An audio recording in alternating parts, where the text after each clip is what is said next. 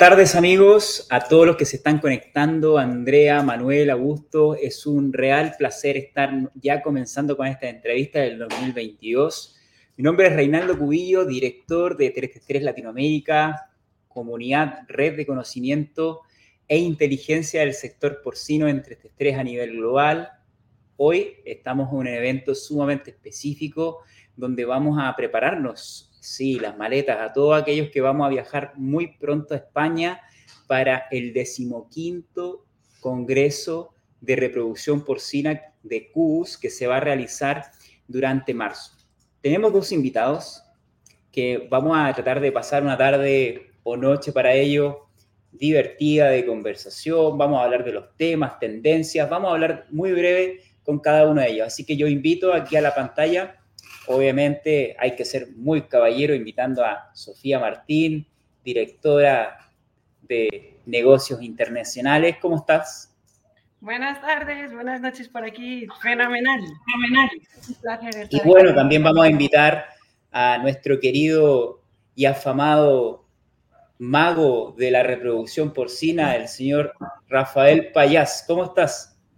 Muy bien, me ha gustado lo de mago la reproducción siempre hay que tener una buena varita y, si, es, es fundamental. Entonces, ha, estado, ha estado muy bien la presentación. Oye, buenas tardes a, todos. Seguro que hay muchos amigos en, la cantidad de países que seguro que se están conectando.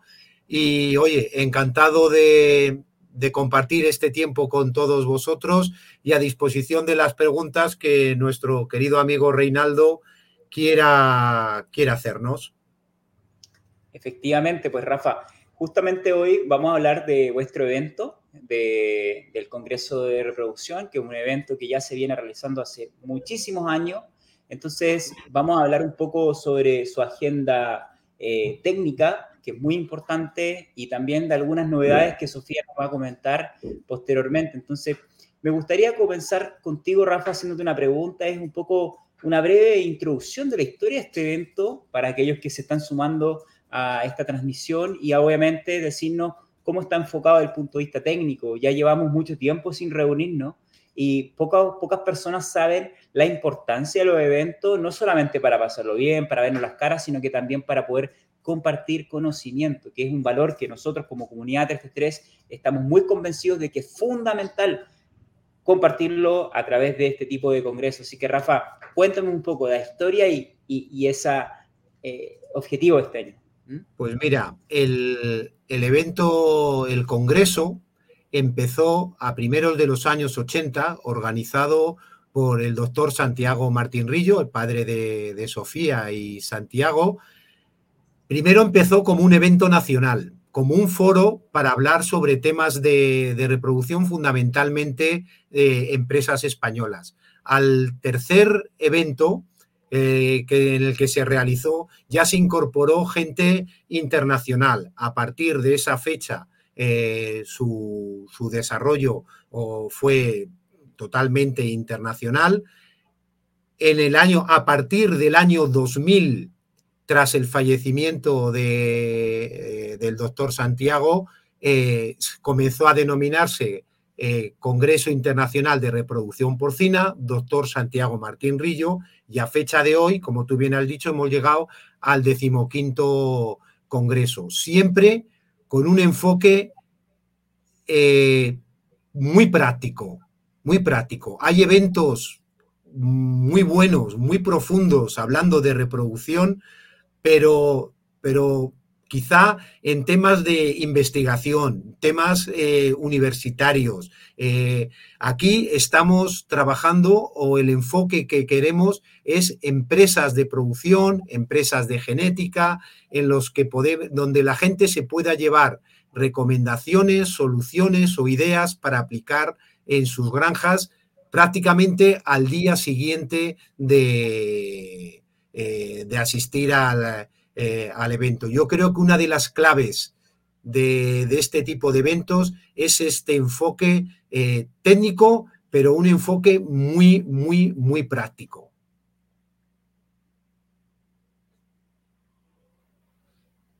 Reinaldo, estás muteado. No te oímos. Discúlpenme, se me mutió. No, qué interesante, Rafa, que nos comentes un poco la historia y también la importancia de los últimos tópicos eh, de tendencia en reproducción porcina. Pero preguntarte a ti, Sofía, y, voy a ir intercalando, yo sé que tú vas a tener una sorpresa al final, pero preguntarte a ti, eh, ¿qué te impulsó a ti como parte del, equipo directivo seguir haciendo este tipo de eventos? ¿Qué, ¿Qué les impulsó? Porque hoy en día no cualquiera organiza eventos porque hay una gran incertidumbre a nivel global en cuanto al COVID, que te lo pueden detener. Eh, yo mismo el año pasado intenté hacer un evento presencial en Chile y la verdad que por, por, las situaciones que ya todos conocemos fue sumamente complicado. Cuéntame un poco esa decisión bien, bien difícil. ¿Mm? Bueno, la decisión, claro, la difícil fue cancelar el congreso que teníamos en 2019. Esa fue el, el trauma casi eh, fue terrible porque organizar un evento de estos es muchísimo trabajo y muchísima ilusión, sobre todo. Ilusión de poder compartir, aparte de ese conocimiento que tanto tan, mencionas, tan importante, es compartir esa, esa, vivencia en lo personal y hacer ese, esa relación que tanto necesitamos con otras personas. Entonces, realmente, eh, ilusión por organizar otros congresos, pues nosotros lo organizaríamos todos los años, pero como dice Rafa también, que está organizando este, es mucho trabajo, mucho esfuerzo, y por eso lo organizamos cada dos años, no anual. Y luego también por no bajar el nivel eh, de, este, de este enfoque práctico, pues dejamos que pasen dos años para que realmente reunamos más novedades. Pero lo que digo, la ilusión desde luego es, es total para poder reunirnos, así que no es ningún esfuerzo organizar este, estos eventos al revés. Totalmente, totalmente, Sofía. Oye, y, Rafa, preguntarte un poco yendo así a algunos spoilers, eh, como ya es común este, este concepto. ¿Qué novedades podemos encontrar en este evento? ¿Cómo está estructurado desde el punto de vista técnico? Pues mira, eh, el evento eh, se desarrolla una mañana y una tarde de un día y la mañana del día, del día siguiente. La primera mañana, que es la inauguración, Ahí vamos a contar con dos ponencias realmente muy interesantes. Una a cargo de Ana Granados, eh, ella viene de una organización de la EFAP de, Bélgica y nos va a contar qué implicaciones tienen en los centros de inseminación la nueva ley de, de, sanidad europea, sobre todo con el, tremendo enfoque que hace en cuanto al PIRS. Y esto ya abre las puertas a la siguiente eh, ponente, que es la doctora Cinta Prieto de la Universidad Complutense de Madrid, que es una referencia mundial en cuanto a, a donde nos va a hablar de todo el papel que juega el macho en la difusión del, del PIRS y fundamentalmente en las formas de control. Qué tipos de, analíticas podemos hacer, eh, rápidas, sensibilidades, etcétera, etcétera, para aplicar y garantizar que las, que nuestros animales están libres de PIRS y que, por supuesto, las dosis que producimos eh, no van a contener el virus y esto es la mayor garantía que podemos dar a nuestros, a nuestros clientes. Luego continuará con una sesión de, relacionada con temas de inseminación, fundamentalmente una mesa eh, redonda con ponentes de grandes centros de inseminación, eh, puedo hablar Semen Cardona, eh, AIM, eh, centros de, PIC grandes de Argentina, y me falta, me falta uno, uno grande de aquí de España, del grupo VALS, con varios cientos de, machos que van a dar una visión del papel que juegan los centros en la cadena de producción actual. Y luego una cosa, también una, habrá una ponencia particular de, de Mar Yeste, que nos va a hablar de, qué opciones tenemos eh, para eliminar los antibióticos de nuestros diluyentes. Esa es una primera parte, luego te cuento más. Pues si te lo cuento todo ahora, pierde la gracia. pero lanzan algún spoiler, por Rafa. La verdad que no ha, sido una, algo descriptivo, pero bueno, ya, ya nos va a, dar una, papa, como dicen acá, en Chile. Oye, Sofía, eh, adelántanos un poquito la sorpresa, porque me imagino que en estos últimos años eh, de pandemia todos hemos aprendido un poco a, a poder hacer algunas estrategias para fidelizar, eh, para poder eh, interactuar, entonces también para reconocer. Entonces, ¿nos, podrías dar algún adelanto respecto a eso? bueno, nosotros decidimos en el Congreso, y yo creo que es algo que ya hemos, vamos a hacer ya, ha venido para quedarse, eh, en este, pues eso, lo que decimos, ¿no? Que venimos a, aparte de compartir conocimiento, a compartir personas. Entonces hemos decidido que a partir de ahora vamos a cerrar el Congreso haciendo un homenaje a alguien por el que sentimos admiración y respeto profesional. Y decidiendo con el comité de organización, que la verdad es que es muy fácil, Santiago, Rafa, fundamental y yo, eh, expusimos varias personas y cuando salió la persona a la que vamos a hacer el homenaje, unánimamente todos dijimos aquí. Y esa persona fue Laura Batista. Laura Batista por muchas razones. Eh, aparte de ser una gran inspiración como mujer, eh, para las que estamos entrando, que ahora ya estamos ganándose el terreno en el mundo veterinario, pero realmente Laura fue de las primeras y las que ha roto esa barrera del veterinario, solo es el macho, más aún en México. Pero aparte su labor como investigadora, porque Laura, si es algo, es Pierce, ¿verdad? Es que pensamos en Pierce y, a nadie se le escapa que vaya a los congresos Laura Batista. Mm, por tanto, por supuesto, creemos que, Laura se merece un homenaje por su aportación en la reproducción porcina. Y de ahí que luego, además, tengo el honor de ser yo, junto con Nazaré, quienes le vamos a hacer un homenaje.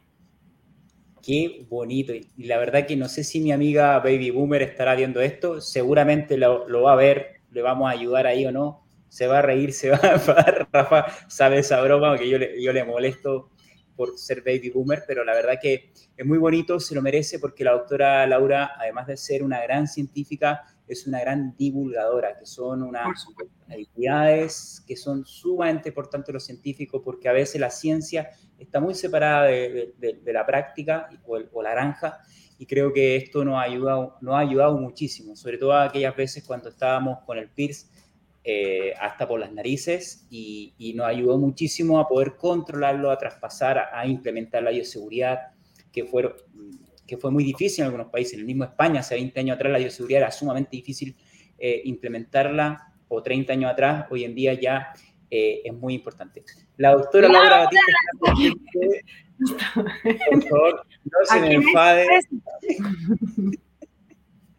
no se me enfade por la broma. Usted sabe que es una broma interna. Todavía no sé si recuerda el evento en que estuvimos ahí con Rafa en Costa Rica y, salió en una presentación mía este, este ejemplo.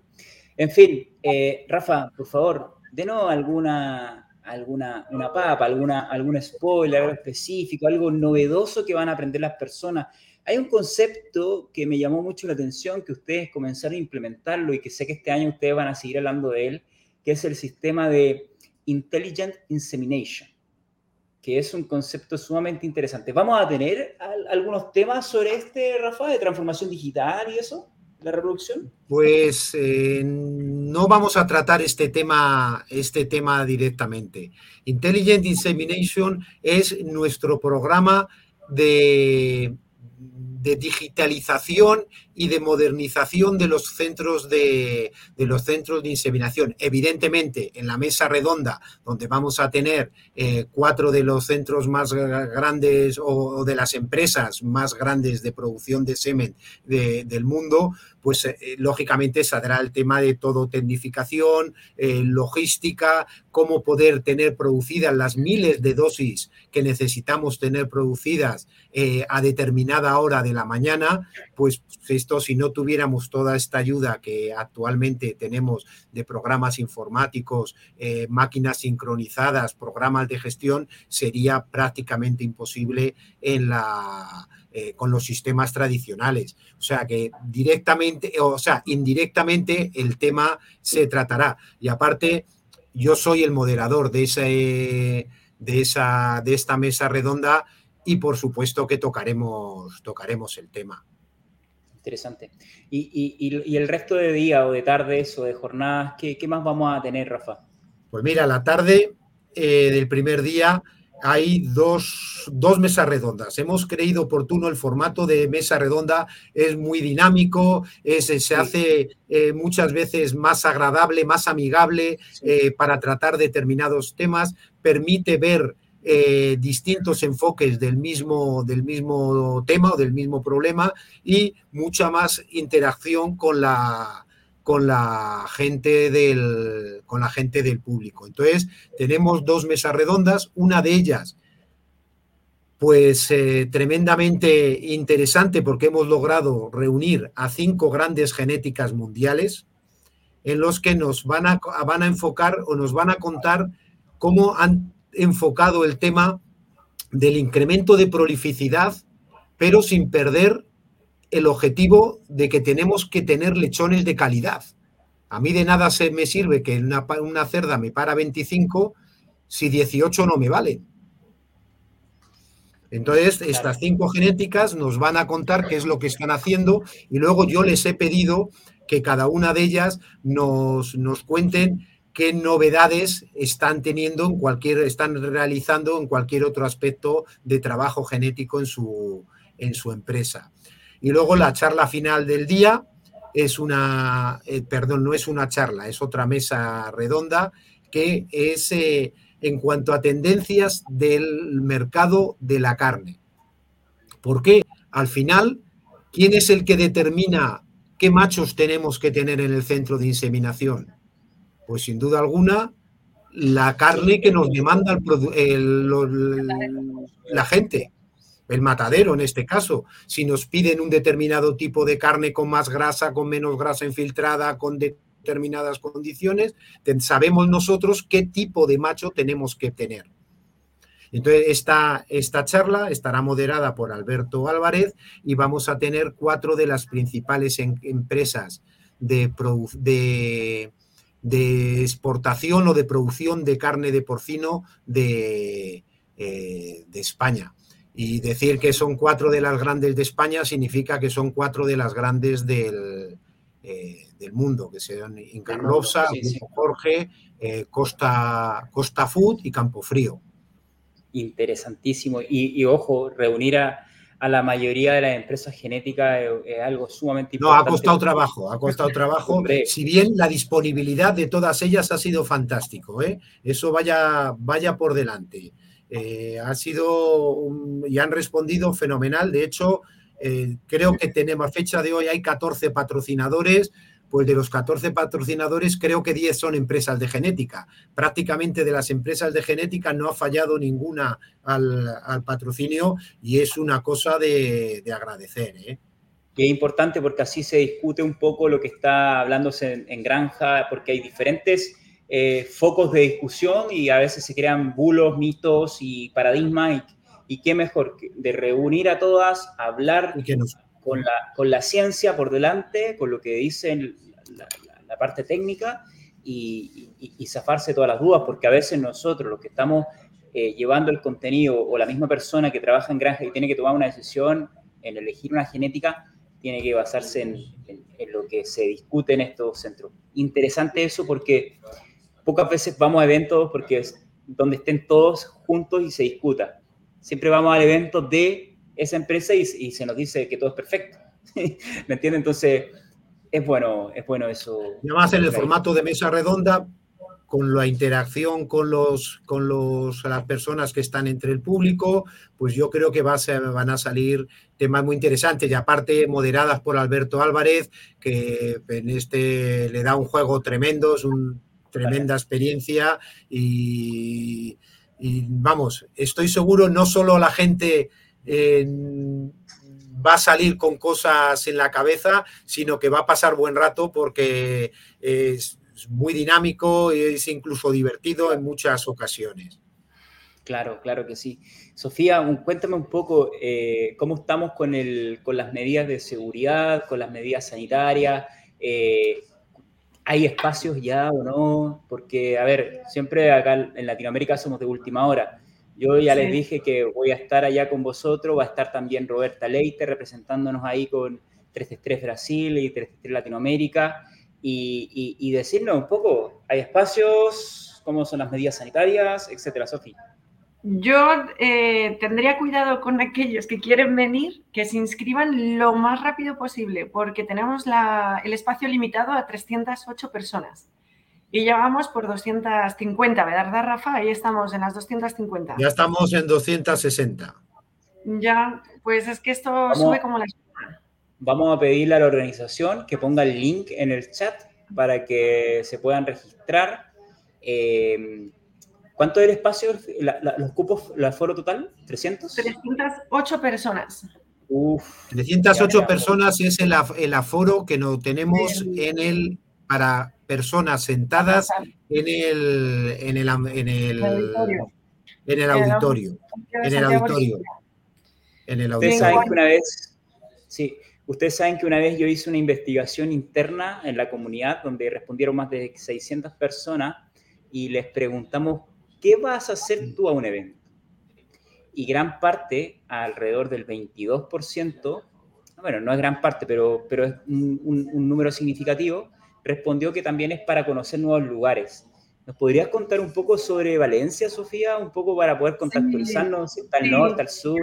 ¿Ah? Lo único que sí que quería aprovechar tu pregunta, porque es muy importante del COVID. Eh, en Valencia todavía hay restricción en la que solicitan pasaporte COVID. Así que, por favor, solicitamos a todos los que vengan que tengan su pasaporte COVID al día. Hoy en día en España ya están pidiendo la tercera vacuna Así que todos aquellos que podáis poneros la, vacuna booster o la extra, no dudéis, porque es muy probable que puede que exijan. Hoy en día solo se exigen dos y con el pasaporte COVID de dos eh, ya es completa, pero si alguien fuera a Francia, la completa ya son tres, dosis. Entonces no me esta mañana me lo he estado leyendo, Sofía, y la tercera vacuna se pide si te han pasado más de 270 y no sé cuántos días de la segunda. De la segunda. Y eso al menos en España. Entonces yo creo que en España vamos bien y está fácil. Pero como en Europa ya vemos otras tendencias, pues no, no me relajaría. Si se puede poner la tercera, eh, no, no dudaría. Y si no se tienen las vacunas, porque cada uno es libre, sí que exigen PCRs de 72 horas o antígenos. Y si no, además es que no puedes entrar en los eventos, en las comidas que hemos organizado, es que no se puede entrar. Así que por favor no lo dejéis eh, esto. Y, a la segunda parte, de los eventos, el ocio. Pues por supuesto es que hemos escogido Valencia porque es la tercera ciudad de España detrás de Madrid y Barcelona. Es la ciudad que dice su himno es la tierra de las flores, de la luz y del amor. Así que es una ciudad digna de conocer. Realmente estamos además en el sitio emblemático de la ciudad, que es en la ciudad de las artes y las ciencias. Realmente es fascinante el espacio, la luz, los contrastes. Tenemos el, nuestro evento es en el Auditorio Santiago Grisolía, que está debajo del Museo de las Ciencias, que es un museo muy interactivo. No creo que tengamos tiempo, porque el ocio lo hemos reservado para el Oceanographic. Antes del Oceanographic, el primer día vamos a comer en el Hemispheric, que es el edificio central con forma de ojo. Es un sitio realmente precioso también que vamos a poder disfrutar, esperemos, del sol de Valencia, porque al ser finales de marzo yo creo que vamos a tener muy buena temperatura, siempre con una chaquetita para las noches, por supuesto. Y el, la última, el cierre del congreso lo vamos a hacer en el Oceanographic, que es el acuario más grande de Europa es un sitio digno, espectacular. Vamos a comer además en el edificio que tiene un tejado eh, que es el, que simboliza el Oceanographic y debajo tenemos un restaurante que tiene todas las paredes llenas de, peces de todos plateados. Realmente es un sitio precioso. Y con la entrada a la comida podemos visitar el Oceanographic, así que eh, de verdad que merece muchísimo la pena. Rafa, ya me dirás cuánto cuesta ahí es con la cena incluida, ¿vale? Eh, me, agregas en, el ticket para de, 333. Eh, en el ticket de 333, la de la, cena, veremos a ver, porque es que eso sí que lo tenemos limitadísimo. Eso no te puedo prometer nada, no te puedo prometer nada, porque es tenemos un aforo muy limitado. El Oceanographic tiene unas, unas restricciones todavía importantes y no podemos disponer de todo el aforo. Yo, en mi foro anterior, tengo esperanzas de que aquí al 31 de marzo nos, amplíen la capacidad de, de aforo, pero no lo, no, no, lo sé. Pero ya sabes que tú eres siempre bienvenido. No te preocupes, si no me invitas a comer un cochinillo a, Segovia y ya te perdono, eso, ¿vale? Eso sabes que lo, eso sabes que lo tienes. Eso sabes Pero que lo Valencia es conocido por la paella. Tú pídele una paella. Valencia efectivamente son los arroces. La paella y el agua de Valencia, que es una bebida con vodka. Esa, Rafael, también la habrás probado, ¿verdad? Con vodka y, y cítricos. No, yo soy más de, horchata, que es también una bebida valenciana. No me gusta para nada, pero bueno, eh, Rafa, tus gustos pueden ser diferentes, obviamente, somos todos diferentes. Sí, yo soy como, como Laura, soy baby boomer y entonces tenemos lo que tenemos. Pues amigos, este en formato entrevista, no se, eh, no se extienden mucho, por lo general son de 25 minutos, creo que hemos cubierto todos los objetivos de, esta entrevista, solo agradecerles por tener ahí el, el liderazgo de poder organizar eventos para poder aunar todo el conocimiento en reproducción. Así que nada, Sofía, te dejo las palabras finales y Rafa también a ti posteriormente. Nada, muchas gracias a los que habéis asistido. Veo muchos amigos que habéis saludado por ahí. Manuel Barona de Valencia, mm, gracias por asistir, porque en España es que además estamos en pleno fútbol. Hoy es un partido fundamental en la Champions. Nos la estamos jugando, estamos jugando con el Paris Saint-Germain y me alucina que hay españoles ahí conectados mirando. Bueno, para Madrid, por supuesto, pero no sé cómo vamos. Y también está Cecilio que se ahí con la camisa. Bueno, pues nada, yo agradeceros a todo el, este tiempo, estos minutos que hemos compartido animaros a que participéis en el, en el, evento. La verdad es que no hay muchos eventos específicos de reproducción y menos de reproducción de porcino. Y en los, eh, después de estos dos años difíciles que llevamos, eh, creo, nosotros la decisión fue absoluta de hacerlo presencial, eh, fundamentalmente por poder tener estos momentos de relación y poder contactar con amigos, con, con gente que hace tiempo que no hemos podido hacerlo y de por qué no darnos un, abrazo. Entonces, eh, animaros a que asistáis, vamos a aprender cosas, vamos a ponernos al día en mucho, con muchos conocimientos, pero también lo vamos a pasar bien. Entonces, espero poderos saludar a todos personalmente en Valencia. Un saludo para todos. ¿Hay un plan B para aquellos que se quedan fuera? Hay una, ya estábamos pensando en unas pantallas. Eso veremos cuando lleguemos al aforo completo. Como todavía no está completo. Perfecto, muy bien, perfecto. Gracias amigos, que les vaya muy bien. Hasta pronto. Muchas gracias, Reinaldo. un abrazo fuerte a todos. Buenas tardes. Un abrazo.